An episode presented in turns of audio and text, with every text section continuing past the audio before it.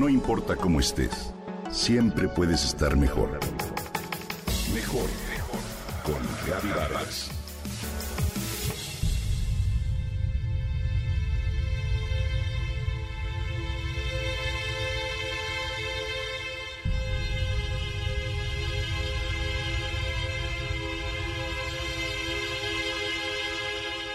Te quiero hablar de una pintura que es muy famosa. Es el retrato de una niña. La pequeña aparece sentada en el piso con una muñequita en las rodillas. Tiene una blusa de mangas abullonadas y cuello de encaje, y un vestido azul con flores rojas. Es rubia y su cabello está recogido en dos alegres coletas con moños. Sus ojos son azules, pero la imagen de su rostro es muy peculiar. Ese rostro es lo que hace de este retrato algo fuera de lo convencional. Una parte de la cara de la niña está de frente y la otra de perfil.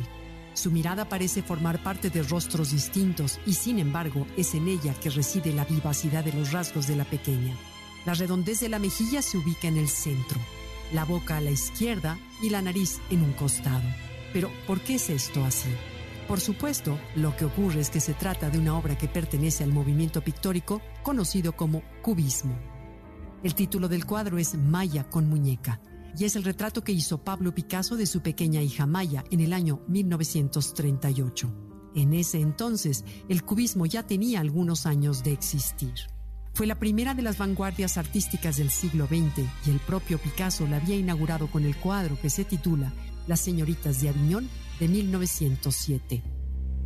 Se trató de una propuesta revolucionaria porque rompió con los cánones de la perspectiva y de la composición que dominaban la pintura desde siglos atrás cambió la percepción de los objetos, su ubicación dentro de las pinturas, los segmentó, los modificó y abrió nuevas rutas para el arte. Pero también transformó las opciones al representar la figura humana, haciendo convivir en una misma pintura distintos enfoques y estados de ánimo de los personajes que se representaron. Si llevamos esto al terreno de la psicología, podemos pensar al cubismo como un intento de cuestionar la idea de que las personas somos únicas e inamovibles. Poco antes de la aparición de este movimiento, Sigmund Freud había publicado el libro La interpretación de los sueños, en el cual describe la mente humana y la gran cantidad de elementos que debemos tomar en cuenta para comprenderla. ¿Alguna vez te has puesto a pensar en esto? Somos múltiples, cambiantes, sensibles y fuertes al mismo tiempo. Y saberlo nos ayuda a entendernos mejor y posibilita una convivencia más armónica con los demás.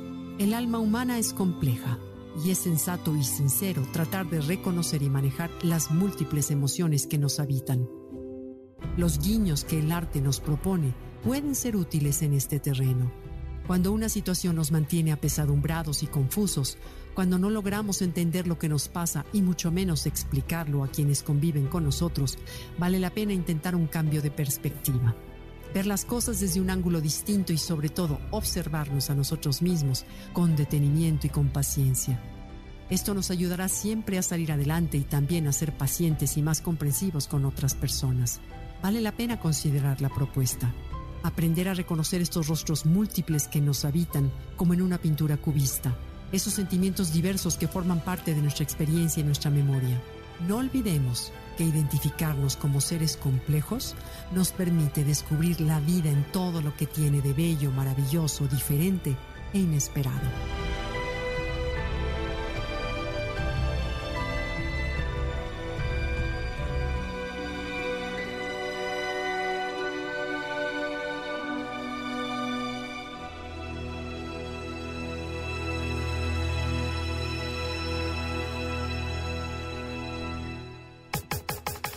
Comenta y comparte a través de Twitter. No importa cómo estés, siempre puedes estar mejor. Mejor, mejor, mejor. Con Gaby Vargas.